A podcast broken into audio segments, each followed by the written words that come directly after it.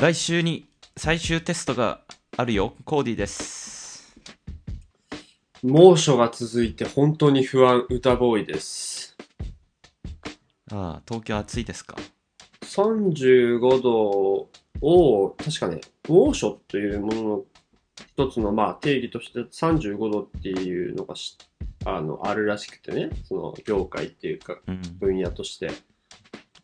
が、すでに、えー猛暑日の連続日数が、ここ、過去数十年で、あの、す記録更新中えー、です、今。で、恐ろしい話があって、この猛暑、この、要するにこの気温がね、の状況が、あのー10月まで続くんじゃないかって言われてる。うん、もし本当にそうなったら、このまま本当にね、いきいくと気候変動で、四季がリアルになくなっちゃうんじゃないかっていう。うんで、その、一つのその事象、四季がなくなっちゃうんじゃないかっていうのが、それで終わる話じゃないわけよね、当然。ということはどういうことなのかっていう。うん。それはもう完全にね、想像の世界というか SF みたいな話だと思うけど、でも、昔より今はこの暑さとかをね、実際にみんな体感して、なんかもしかしたら、ある、そうなっちゃうかもって思う人よりは昔より事実多いんじゃないかなって思うわけよ。だから、なんだろうな。こう、社会変えていくというかね、本当に真剣に多分向き合っていかないといけないことだよねっていう。なんか夏バテで会社の人たちもなんかもう、あのグロッキーになってる人とか多くて、うん。まあ、仕事はね、俺の仕事はそういったことに、まあ、あーかなり関係というかね、あることだから、より一層ね、もう真剣に邁進していかないといけないなと思ってる次第です。地球、まあ環境問題もね、結局、俺たち人間が、どれだけ本当のことを把握できてるのかっていうね、そうそうそう。そもそもの話もあるけど、うん。でももうね、こんなことも言っとれんっていう、やらにはしゃあないっていうところもあると思うからね。そう。まあこれもねまた語り始めるとまた長くなっちゃうからんだけど本当ね短くやっぱりあのホラーストーリーなんよね。環境問題っていうのは。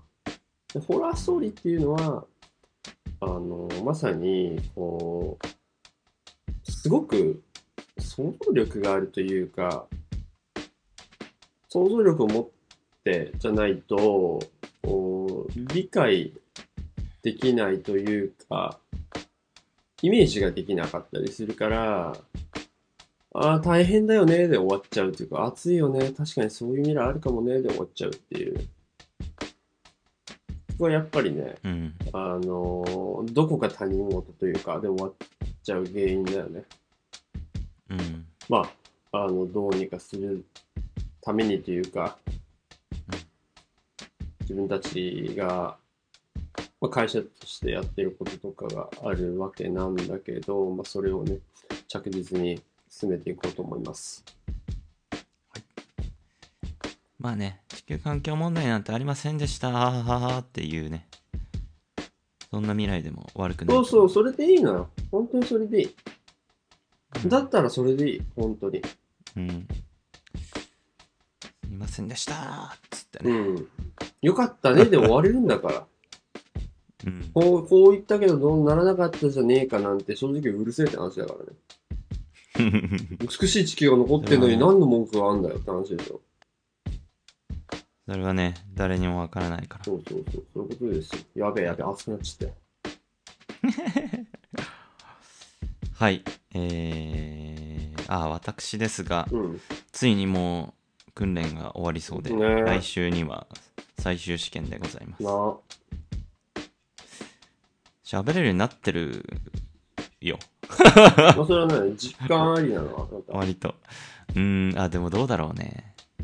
先生とは慣れてるから、まあある程度喋れるっていうのはあるかもしれないね。うーん、なんか披露してほしいな。そう言われ、こういうこと言われるとちょっともう嫌でしょ。うん、すげえ。でも、歌ボーイもフランス語でやったんだろうなっていう。あ、そう、あ、その、最近ってこと？いや、最近っていうか、これまで留学から帰ってきて、ああ、そうそうそう。ちょっと、ちょっとフランス語で自己紹介してよ、のや、くだりでしょ？そうそう。で、俺前言ったかもしれんけど、このくだりのね、フランス語バージョンの苦しいところは、あの、喋ってって言われて喋るのに、喋った後必ず、うんおー、おーなんか合ってるかわからんけどなみたいな。いや、絶対マレー語も一緒でしょ。なんかや、やらされ損というか、な、なんなん？この、うん、いや、そうなんよ俺が、何、ちょっと滑ったみたいな感じ。そう成功する未来がね、まるで見えない。そうなのその理論ってね最初からないんだよ。えふざけんなって思うよ。そうだから、まあまあまあまあまあいつかね。いつかまあ、マレーシアで遊ぶときにうん披露しますよ。うんぜひよろしく。はい。ということで、えー、歌ボーイ、あタイトルコールを先に行きましょう。よろしく。はい。えー、我々のチャンネルはですね、えー、私、コーディーと歌ボーイ、えー、その他ゲストが未来に向けて大空を吹いて、本当に実現を目指していくドキュメンタリーラジオとなっております。えー、Discord というチャットアプリを通じて、オンライン上のコミュニティも運営しております。えー、ご興味ある方は、番組概要欄の URL からぜひご参加ください。よろしくお願いします。よろしくお願いします。はい。ということで、じゃあ本日も歌ボーイの学びのコーナー行きましょうか。仏教のお話、学びましたので、いいねちょっとお話しさせていただきます。仏教って、まあ、何かっていう、すごくこう、漠然としたあー問いがあるとして、まあ、いろんな答え方あると思うんだけど、例えば、世界に名だたる、まあ、すべての起源と言われているユダヤ、イスラム、まあそう、キリスト、でまあ、かなり大きな宗教あるよね。うん。信者の方々のお人、総数で言うともうほとんど占めてると思うんだけど、と、まあ、仏教っていうものを比較したときに違うのは、まずね、他の宗教ってね、要するに、えー、唯心論っていうけね、こういうの。神様は、いもう世界に、あの、我々の、まあ、ユダヤだったら、あら、やべえ、ど忘れちゃった。ユダヤ教の神様の名前何だったっけ？えっ、ー、と、いや、俺も忘れたヤハウェイ。ヤハウェイか。ヤハウェイで、まあ、アルラーでしょ？で、イエス・キリストなんだけど、うん仏教って、いわゆる、あの、唯心論じゃないんだよね。うん。神様というもの、まあ、仏様っていうけど、仏様っていうのは、まあ、ブッダよね。は、こう、絶対的存在でこの方しかいませんっていうのじゃなくて、その、悟りを開いた人のことを言うと。で、悟りを開くためにどういうことをすべきかっていうことが仏教の教えには書いてある。だから、もっとかい、もっと簡単に言うと、誰でも悟ることができますよっていう。あなたが悟ればあなたが、まあ仏だっていうかね。そういうことらしいの。これ全然違うんだよ。考え方で、概念として。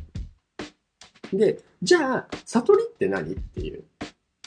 次考えたときに、悟りっていうのは、まあ、諦めの美学って言われてるらしいのよね。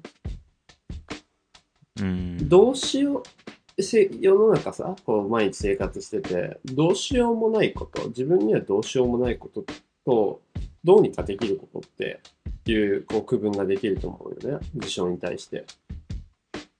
どうにもできないことを、まあ、潔く諦める。っていうのが、あの、仏教の教えの中にはまああって、まあ、そういうのの大きくくったものがまあ断捨離よね。うん。っていうのがあるんだけど、まあ、この仏教の話から、なんだろうね。この、あき、どうしようもないから諦めるということに対して、その、諦めるということの、諦める事象の分別が、なんだろうね。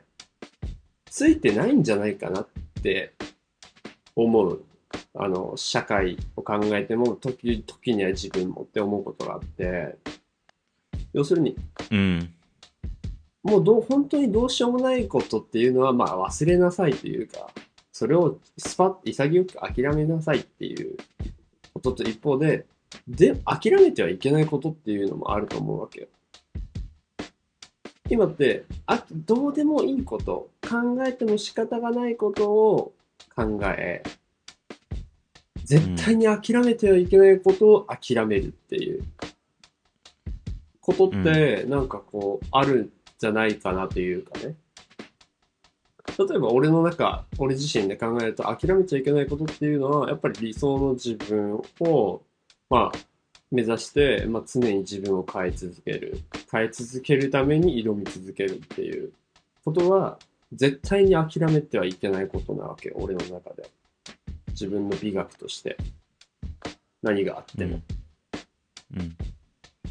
で、俺の中で逆にどうでもいいことって、こう周りからの、まあ世間から評価というかね、どう思われてるかとか、失敗とか、ないよね。なんだけど、こういったことが逆転していることって結構あるんじゃないかなって。自分がどうありたいとかどうしたいっていうことは簡単に諦め、周りからどう考え、思われてるかっていうことにすごく固執するっていう。うん。ことってすごくあるんじゃないかなと思ってて、あの、やはりそこを脱却するっていうかね、自分自身はまさにそこの部分を変えていく必要があると思ってて、なんか皆さんどうですかっていう問いなんだけど、うん。まあなんか最近、それ結構思うかな。まあなんかすごい、いいことというか、うん。いい人だなって、俺めっちゃ思うんだよね、最近。あ、その、万 周りの人のこ。と。そう。え、何？コーディ君悟ったの？いや、違う違う。あの、なんていうの？これは、うーん、皮肉のつもりはないけど、あ、でも本当に、心からなんか人の、なんか、お世話をしたい人がいるんだな、みたいな。人の、なんだろう、波風を立てないようにうん。したい人がいるんだっていう、うん。そういう人が、ほんまにおるんやな、みたいな。あ、それは要するに、その人との対人関係の中で、こう自分の主張というよりも忖度っていうものを重んじるっていうこと？そうそうそう。あで俺とかはめちゃくちゃわがままなわけ。はっと思ったら、は？って言うっていう、こういうことでしょ？そうそうそう単純に言うとそうそう。単純に。うん言いたいことを言いまくるみたいあな。最近、ほんと思春期だから。なるほどね。盗んだバイクで走り出してるからな。えそうそうそう。いつかあの誰かにおこあの本気で怒られる時が来ると思ってんだけど。いや、でいや、それもさ、今期さ、こう、まさにそこが、あのー美学に基づいてね、自分の中の。うんいや、、これは譲れないことっしょっていう。いや、そうそうそう。いや、まさに。俺は、そういう、ちょっとお前それ、なんかこう、そういうこと言ったら、なんか人間関係崩れるじゃんみたいなシチュエーションであっても、それが自分の中でものすごく大事にしている美学の部分に触れて、例えばそれ冒涜されたとかね。それに対して、侮辱に対して真っ向から戦うっていう姿勢とかに俺はもう好きだなとか思っちゃう性分だから、うんああ、もう、もうほんとしょうがねえな、こいつっていうう。んなもうでも好きだって俺はなっちゃうからね。まさにそういうことを俺が言いたいのは。そう。この前うね、ん。あの、人のレベルが低いっていう話をしてる人がいて。あの、レベルが低い。で俺は思思ったの、レベルが低いってなんだろうと思って。うん。それは、その人にとってレベルが低いというか、うん。そもそもなんかこうレベルを なんか適切ななんていうの？物差しでうん。計測することってできないと思ったのね俺はその時に、うん。だから本当に人のレベルをどうこう言うっていうのは根本的に間違ってるなって俺は思ったんだけど、うん。その時に、でもなんか明確に俺が思うことは、なんかこう自分の美学というか、なんか自分の世界観みたいなのがある人は、俺はなんかこううーんよくなんかコミュニケーションまあそんな単純に惹かれる、うん。コミュニケーション取りたいなって思うし、うん。でもしなんかレベルがあるんだとしたら、うん。でもそのレベルの高さうんぬんじゃなくて、まあ、自分もねだから逆にそうだけどこう自分の美学を貫いてる人がいいなっていう、うん。貫いてるかどうかを、じゃああえてレベルにしたいなって思ううん。美学貫きレベルね。そうそうそうそうそううんわかるわ。あの、文脈がね、俺そこ、そこだけ聞いてるからわからない、その人の人柄とかもわからないんだけど、まあ、あえてね、あの今、うんその、本当に断片的に聞いての、俺の意見言うと、本当に、こう、なんだろうね、人格というか、出来上がってる人っていうのは、俺が見てきた経験上、あの、人のことどうこう言わないよ。うん両明だから確レベル観点で、やっぱり自分だけにいい意味で目が向いているというか、うんごめん、なんだ。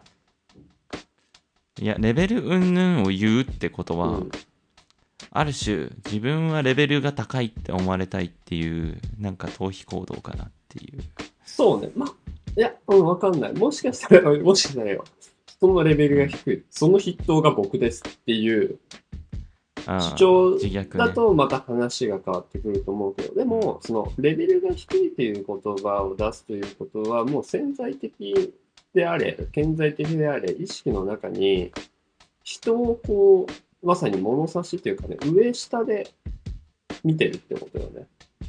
うんうんで、その次元ってその、そこで終わりだって俺は思っちゃうから、うんある種俺、俺以外のことなんてどうでもいいっていう。俺が良けりゃ、すべて終了でしょっていう。うんいいっていうのは、あの、その、ちゃんとした人格を持ってるかっていうね。だから、俺もそういう意味では、あのなんか根本的に違うっていうのは同意だよね。うんもうそ、その人がどういう人かで決まっちゃうと思うんだけど、それを言うに足る人もいると思うし、死ぬほど、なんだろう、まっすぐ生きて、美学貫いて、かつ結果も出してるっていう人だけが言っていいセリフというかね。例えば、イチローがそれを言う、大谷翔平君がそれを言うって言ったら、もうみんな、うん、すいませんってなるじゃん。でも、なんか、何もやってない、口だけ動かすさ、野党君だったらさ、もうそういう人には A ウィッチの Who are you 聞いてほしい お前誰？お前誰よ。だからそこから、そういうことかなって、結局ね、誰が言うか議論、あの、理論になると思うんだけど、それは。うんっていうところですかね。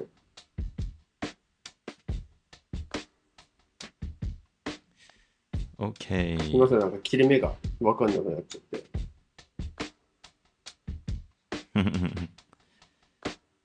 よしじゃあ今日の学びはこんな感じで終わりましょうか、はい、ありがとうございました。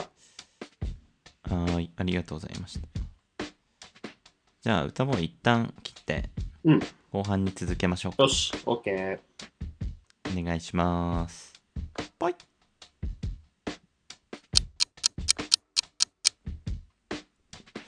はい。ということで、えー本日のメインテーマは私コーディからえー、なんていうの？あ言葉が出てこないわ私コーディからはい。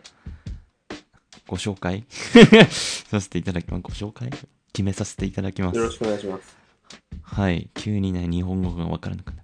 最近な、あの、英語と喋るとな、マレー語と混ざってしまって、はいはいはいはい。もうなんかね、やばいんよ。うん。もう、で、日本語も今出てなかったでしょ。何も喋れてないよ、多分。学んだことで退化するっていう。うん。多分ね、本当に confuse している、今、うんうん頭が。はいはい。はい、ということで、えー本日のテーマはですね、あの、発酵というメタファーから考える、えー豊かな未来をデザインする方法という、えードミニク・チェンさんというね、方の記事から、えーテーマをちょっと今日はチョイスしたいなというふうに思っております。うんで、皆さん、あの、我々の伝説の初回を覚えていますでしょうか？あのーホラ吹きというサブチャンネルの方で、あの、皆さん聞けるんですけれども、うん。私たちがね、第1回でポッドキャストした時に紹介したのが、ドミニク・チェンさんが開催してたトランスレーションズ展というもので、歌ボーイどうですか？覚えてますか、もちろんもちろん、あそこで、あのー見たというか、まあいろんな展示があったけど、まあもうザ現代美術っていう感じだったね。うん。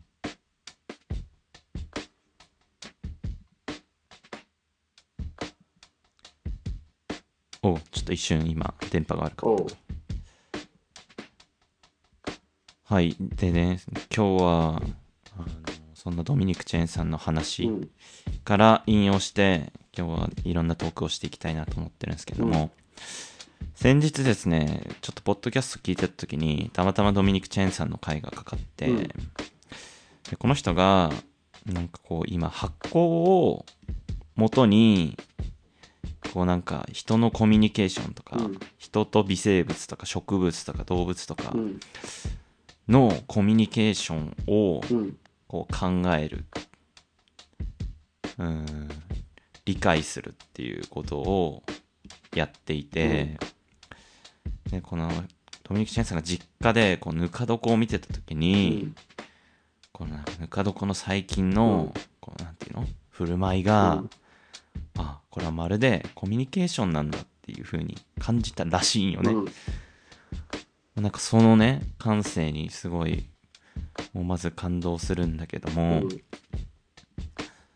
あのー実際ねこうぬかボットっていうこうなんかツールの開発をしてたりしててうん。ボットはこうぬかの状態を AI がこうなんていうの？判断して、うん今いい調子とかうん。なんか言ってくれるらしいよね、うん。うん。言ったらトランスレーションしてくれるわけよ、うん人間の言語に、うん。でこっちからもこう何かしらの指示を出すとそれ通りにぬかボットが動いてくれる、うん。なんかそういうね機械の開発をしてたりするんだけど、うんこうねツイッターとかってさ今こう月間アクティブユーザー数が3億人ぐらいうん。言われてるんだけど、ぬか床はさもうその何十倍何百倍っていうその何十兆もの菌がね、うん。活動していて、うんでその一人一人がそのまるでこうなんかリツイートしたりとかツイートしたりとか、うん。こうレスポンスを出したりとかって、うん。でこういうこのなんていうのこの彼らの振る舞いっていうのが、のコミュニケーション人間のコミュニケーション、うん。すなわち本質的には絶対にわからない、うん。分かり合えないものうん。を考えるフレームワークになると思ったっていう、うん。そういうね話をして実際ね本があるので、うんちょっと僕も読んでみたいんですけどメタファーとしての発行うん。2021年9月にあの出た本があるんですけど、うん。うん。こういうね今取り組みをドミニク・チェンさんしてます、うん。で、まあ、今日お話ししたいのはなんかそういう感じで、いろんななんか遊びとか、うん芸術とかうん。あらゆるシチュエーションをメタファーになんか自分のこの直面してる課題に向かっていく時とかって、うん。なんか俺は結構あるなって思ってて、うんうん。なんか今日はどういうものをメタファーにうん。こういう課題をブレイクスルーしたぜみたいな話うん。をなんかみんなあ2人でシェアできたらなっていうふうに思ってる次第でございます。なるほどね解できた？概要を理解した今なんかこう、うん。自分の中でそれ聞いてあるかなと今考えてるところなんだけどうん。なんかコーディ先に例えばっていうのを出せる？最近ね、なんて言うんだろう。そのオープニングでも話したけど、うん。すげえ自分の自我が強くなってて、はいはいはい。まあ言ったら悪い言い方したらわがままになってる感覚があるんだけど、うん。なんかそれはもう音楽を作ったりとか、うん。ダンスに挑戦したりとかっていうところうのん。気持ちがすごい強いその影響がすごい強いと思ってて、うん。だから音楽とかダンスとかって、うん。そのなんか共通項をくくるとなんか芸術であり、でまあダンスはそんなにやってないけど正直、うん。でも音楽に関しては、うん。完全にゼロから自分で作るっていうことうん。を挑戦するようになって、うん。なんか自分がなんか音楽を通してなんか自分の向き合い方が変わったなっていう、なんかそういう感覚があって、うん。で前よりね今すごい傲慢な傲慢な男になってるなってうん。思うかな、うーん。それ。それなんかうん。俺の中でいい意味で、うんうん。他人がどう思ってるか知らないけど。うん。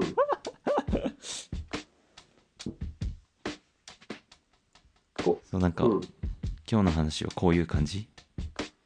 こう少し掘り下げていきたいんだけど、今の話をこう音楽をやっていくまあいやが一つこう発酵素材あってうん。まあ傲慢になったっていうのってもう少しこう細かくというかさなぜ、うんん。そこになぜっていう質問問いが来た時に答えれる、はいはい。自分の中で。あー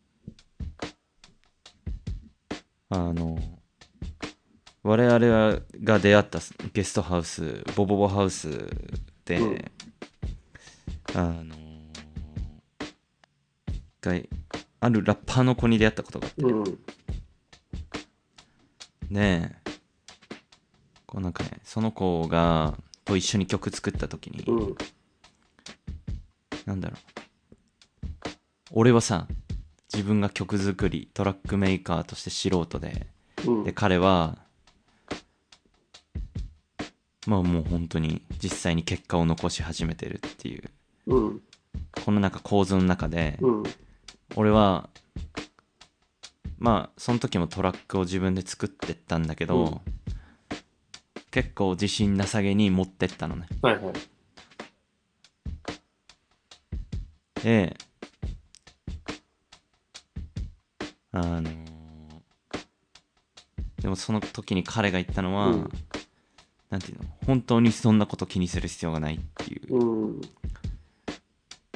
自分の実力がどうこうじゃなくて、本当に今自分がやりたいこととか描きたいことを描けたかどうかが大事っていううん。話をしててで年1個下なんだけども、それ言われてなんかもうすごいうん「はい」みたいな。感じになってたんだけど。あれだな。苦労と感があるね言葉に。いや本当に。いやもう彼ねライブの時の目つきとかも結構やばいからね。うん。それこそなんかなんだろう。レベル云々じゃなくてその他の演者のなんかこう覚悟を見てるような目つきだなって俺は思ってるんだけど、うん。でもその時からうん。なんか自分の考え方うん。もう本当に変える変わって変えるきっかけをもらって、うん。ねまあ変な話逆に音楽の知識なんか一切ないから、いい曲なんか作れるわけがないよねうん。逆に考えたら、うん。なんていうのロジックで作れるわけじゃないうんからだったらもっと本当にこう自分の感性で自分がいいと思ったものうをん。こうどんどんなんて作っていく作っていくというか、うんそこにフォーカスしていく必要があるんだっていうふうに感じたんだよねな。るほどね。うん、でそれはもうなんかどの選択を取っても本当にそうだなと思うようになってうん。じゃあ何？例えば。うーん。遊びとかに誘われた時も、うん。いやお本当に俺行きたいの？みたいな。うん。そういう一回持ち帰って自分の中うん。で考えたりとかって。うん。いうのがまあ比べられるもんでもないけど、うん。なんか人より増えてきたんじゃないかなって。で実際にそれでやっぱなんか納得できないからうん断るみたいなことも結構あるし、うん。あだからそれだな自分の中の納得感みたいなのをうん深く観察するようになったでそれは音楽からの影響でうん。が大きいかなって思ってるって感じかなうーん。なるほどね。ということは、最初の、うん、オープニングでコーディが話してくれた、あ、本当にこんなに、こう、忖度の方を重んじるいい人たちっているんだっていう話の脈絡から、話をさ、展開すると、うん。ある種ね、その自分勝手に音楽を通じて自分の本当に思っていることとかこう感情っていう自分自身に向き合うっていうことの、まあ、一つこう媒介になったわけよね、音楽が。うん。ということは、それまでのコーディっていうのは、まさにいい人だったっていう答えになるよね。うーん。でも確かにうん。そうだと思この時、うなんていうの？音楽、まあそのね、自分の中ですごく明確にそう思うか思わないかってのはあると思うけど、少なくとも音楽をやる、始めた時の自分と、やってない時の自分っていうのを考えた時に、やっぱそこは少し違いがあるんじゃないかなっていうふうに聞いて思ってて。うんそうねなるほど。まあ前からん前からそんなね人にめっちゃ気遣ってっていうタイプでもないと思うけど。うん。あ わかんない。歌ボーイがどうかうんでもうん、今はなんかすごいうん。マインドが仕上がってるなって思あいい意味でってことでしょ。う、だから自分が、自分がね、もうこう、あらゆる事象に対してどう感じてるかっていうことを的確にちゃんと認識して、自分の中で。うん。かつそのまま出すっていう。だから、ああ、自分めちゃくちゃ、なんだろう、コマンドじゃないけど、言葉選びだけどね。うん自分勝手、いい意味で自分勝手。自分としてはすごくいい。だって自分が思ってることそのまま言うんだからっていう。周りはわからない。置いといてっていう。それは音楽だって一緒だっていうことよね。うんうん。これはすごくいいよね。なんだろうね。うんこう、ね、あの、言葉では、まあ俺よく最近っていうかね、特に思うけど、やっぱり理屈でわかる、その、こういうか、こう、薫陶をね、受けたラッパーさんが言うみたいに本当にそんなこと気にしなくていいんだっていうのはすごくこう、美学だなって思うよね。ただ、うん美学をやっぱり腹落ちしてというか、本当に自分の中で体現できるかっていうのは全然こう階層が違うと思うわけよ。とは言ってもっていうのがやっぱり多くて、人って。うん。特にその分野自分を本当に思っていることを出すとかいうことにおいては、あの、日本人っていうのを考えたときに、まあ文化行動とかも考えると、社会通念とか、とは言ってもやっぱり周りが気になるとか、っていうことに、えー結帰着することが多いと思うから、でもその中でも、まあ、じ自分がね、自分勝手になってるって思えるぐらい、こう、そこに、ね、それを体現できてるってことじゃない、音楽を通じて。ま、手段として、まあ、結果的にそうなったのかもしれないけど、そういったものが、あの、見つかったっていうことが、まずは、まあ、喜ばしいことよね。確かに。あの、まさにそういう見つかったことが素晴らしいんだっていうふうに考えると、まあ、なんだろう、もう、なおさら、なんだろう、周りと比べてどうかとか、っていうことは本当の本当にこう、どうでもいいことよね。それがないことの方が結構辛いと思うから、うん。俺はね。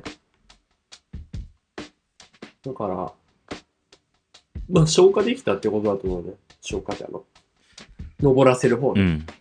うん。音楽を通じて自分を出すというか、なんかね、自分っていうものを考えて、あれ自分の話したっけ？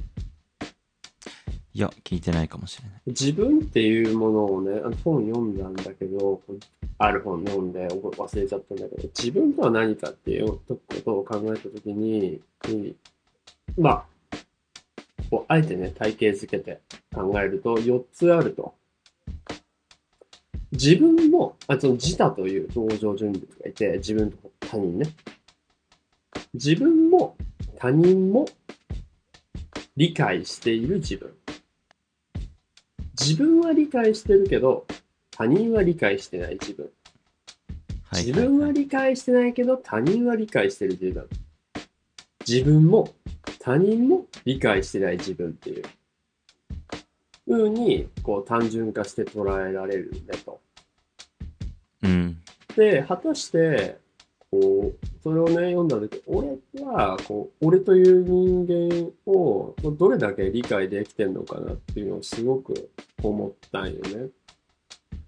まあ、うんやっぱりいろんな経験するほどに、やっぱり知らない自分って出てくるもんで、まあ、フランス行った時もそうだったし、アフリカ行った時もそうだったし、今、東京で新しいえ価値を生んでいくんだって言って、仕事を始めてからもそうだし、やっぱり一生こうなんだろうなと俺は思ってて、まだ見ぬ自分って永遠にあって、挑戦した人だけが、その自分の知らない自分に出会うことができるっていう。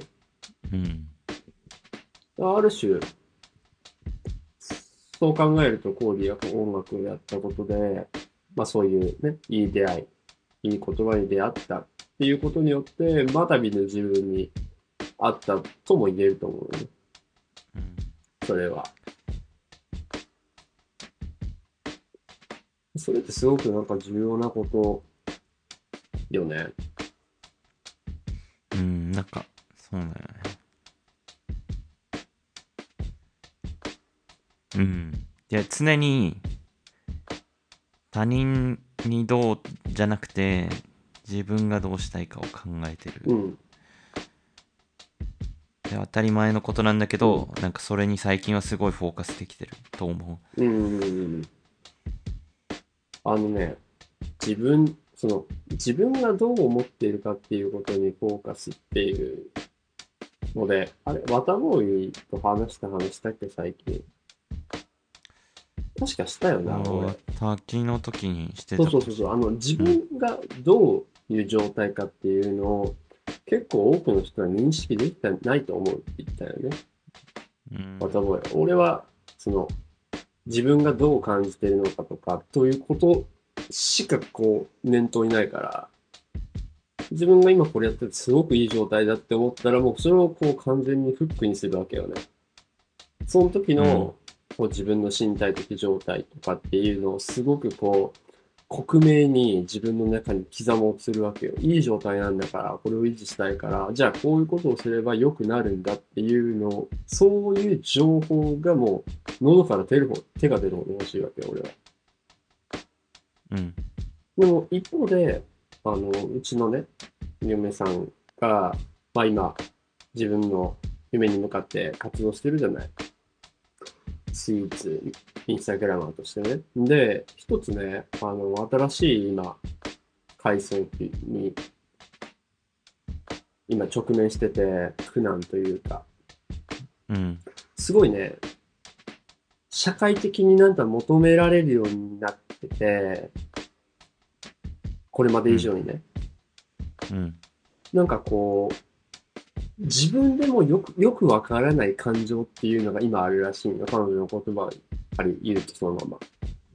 そのうん嬉しい、悲しい、楽しいとか、そういうなんか明確な気持ちじゃないんだけど、なんか、あれ？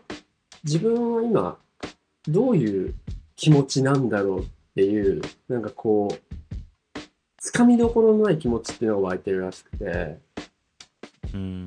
その気持ちが嫌だというか、自分が好きで求められて、それを望んでたはずなんだけど、なんなんでこんな気持ちになるんだろうっていうのがあるらしいのよね。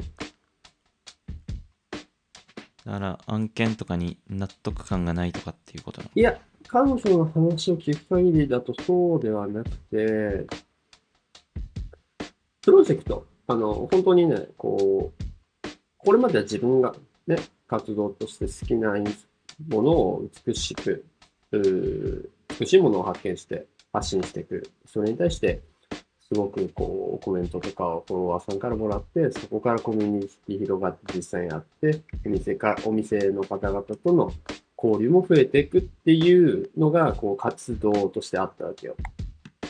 で、それがその評価されて、今度はこう、もっと大きいプロジェクトとかに今、関わってるのね。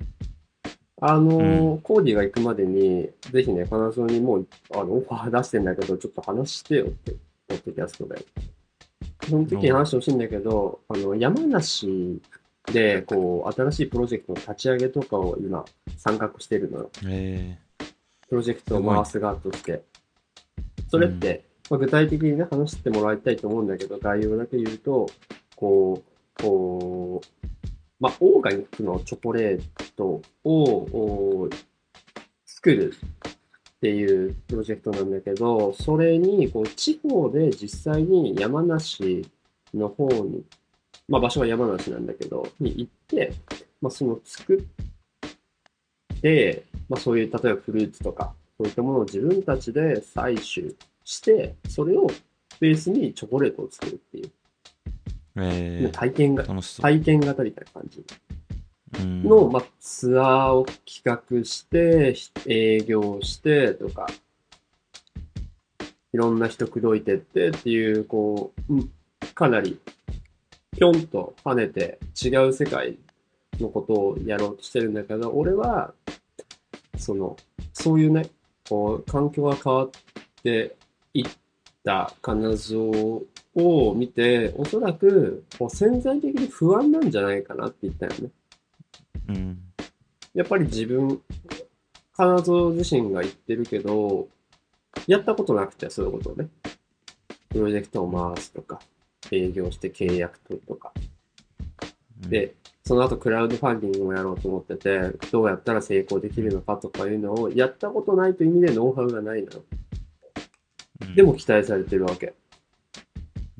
だから、やっぱりそこに対する潜在的不安っていうのがあって、それが、そのつかみどころのない気持ちっていうことに起因してんじゃないかなっていう。うん。それは、まあ、俺、ね、本人じゃないから、それが、まあ、後をいてるのかまではわかんないんだけど、少なからず自分が感じたことのないとか、味わったことのない感情になっているのは、まあ、事実で、まあ、新しい、まさに今、彼女は自分と戦っているところだよね。うん。でこれも、やっぱり、こういう気持ちがあった時の解釈とかは結構大事なんじゃないかなと思って、うん。例えばそういう気持ちがあるとき、もしかして自分は、その、例えば山梨のプロジェクトとかをしたくないんじゃないかなとか、いう解釈もな、よくわからないからこそ考えれると思うのね。って考えるのか、単純に自分が思っている以上に潜在的に不安なんだって思うのかじゃ全然さ、じゃあこうしようっていう次の対応が違うじゃん。前者だったらやめようってなるかもしれないし、後者だったらじゃあこの中でどうやったら不安を解消できるかなっていう方に話が転換するじゃん。うん。まあそれもやっぱり自分自身の中で折り合いをつけるというかね、判断をしないといけないところであって、やっぱり挑戦をしてるわけよね、彼女の中で。うん。だから、あの、自分でもわからない気持ちって俺ね、大嫌いでさ、うん俺も長、でもあるよね。そう、あるよね。ある。俺ね、大嫌いでさ、うんなんかね、自分、まさに、それはさっきのカテゴリー、自分っていうものを考えたときに、まあ4つ目になるのかなというか、自分も相手もわからないっていう、自分っていう。でこれが一番ね、結構苦しいところだと思ってて、あの、コマンドというかね、白黒ついてほしいわけよ、何でも。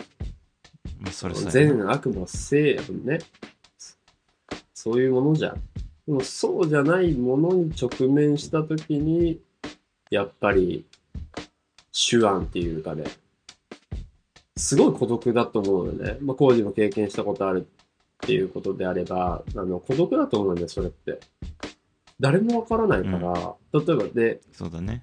こう、例えば本読んですごくいい言葉があったりして、それはなんかいいなと思っても、それが本当に自分に合ってるかというか、自分の中でさ、ピタッとくるかどうかとかもわからないわけじゃん。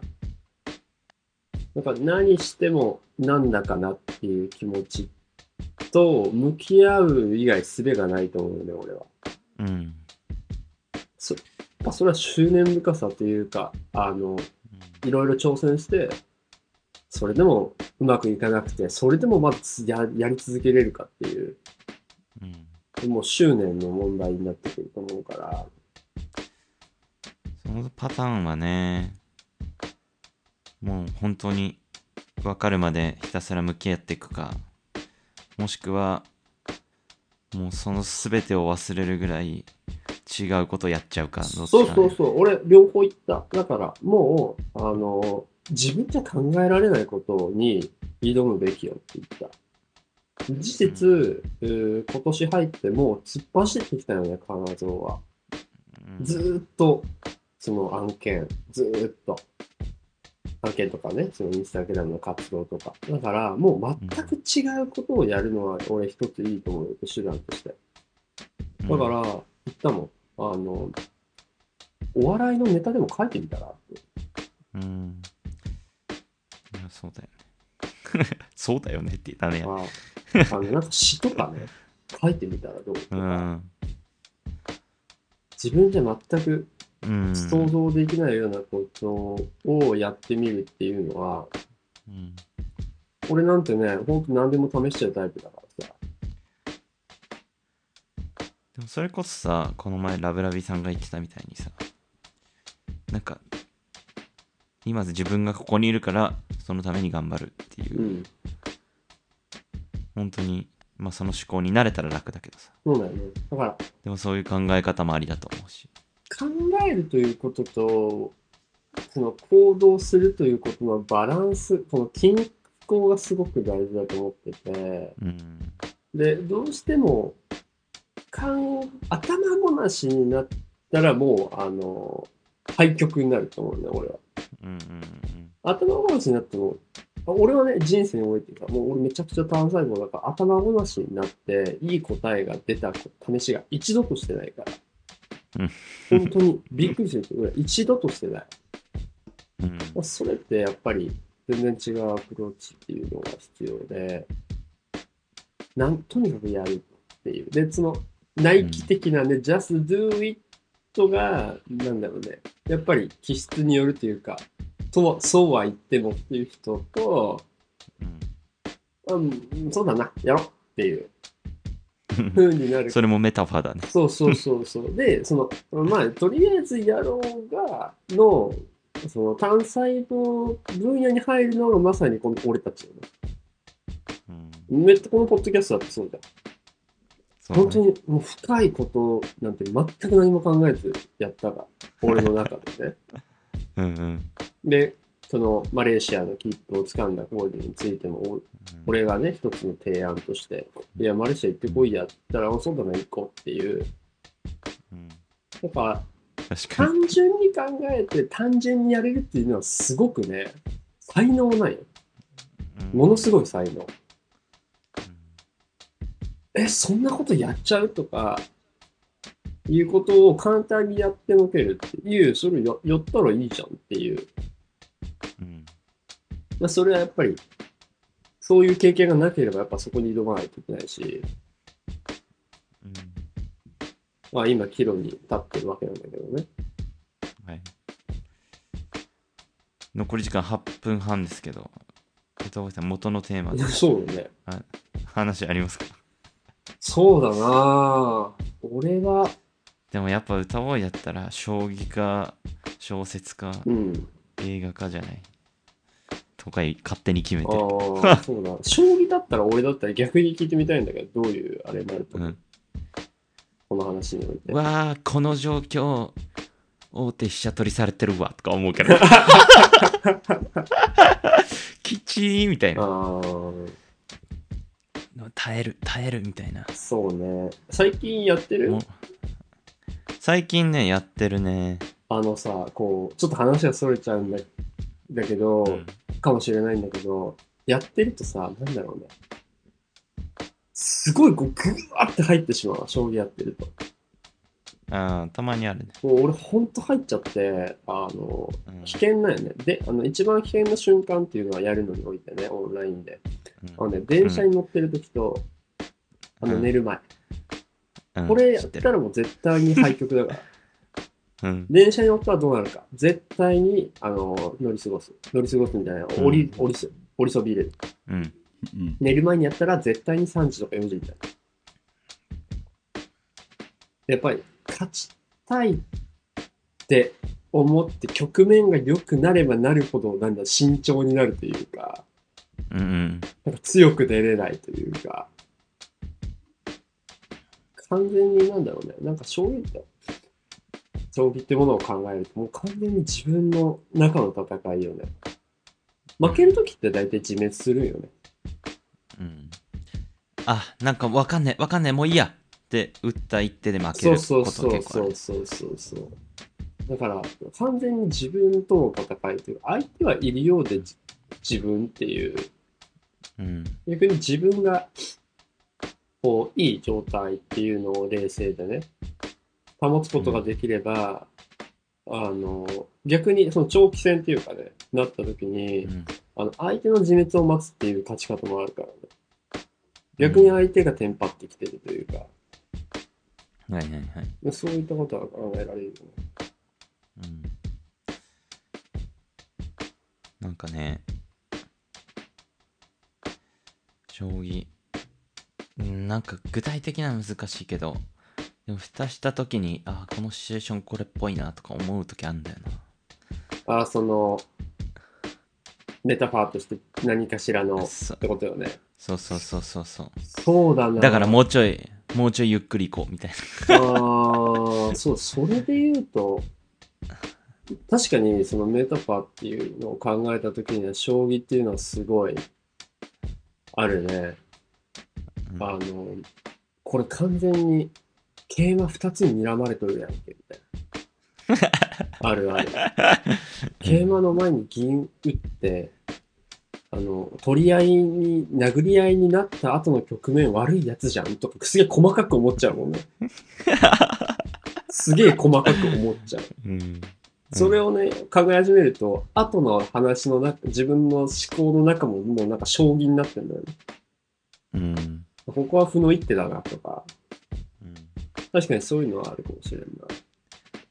なんかさ、くだらないけどさ、うんなんかそういうのをやるとさ、この状況、なんか一回やったことあるかもしれないって思えて、なんかさ、うん俺の中で結構、なんか戦えるんだ。ああ、確かに。その、たまさにその、将棋、引入ができるっていうことは、ある種、こう、うん、まあ、すべてじゃないけど、その、類似する経験をしてる可能性があるってことだよね。